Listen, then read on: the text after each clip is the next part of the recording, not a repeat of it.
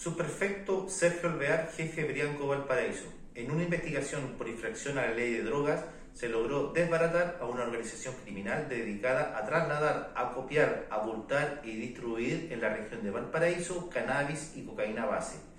La sustancia ilícita la ocultaban en vehículos acondicionados en su estructura automotriz para no ser detectados por los organismos policiales.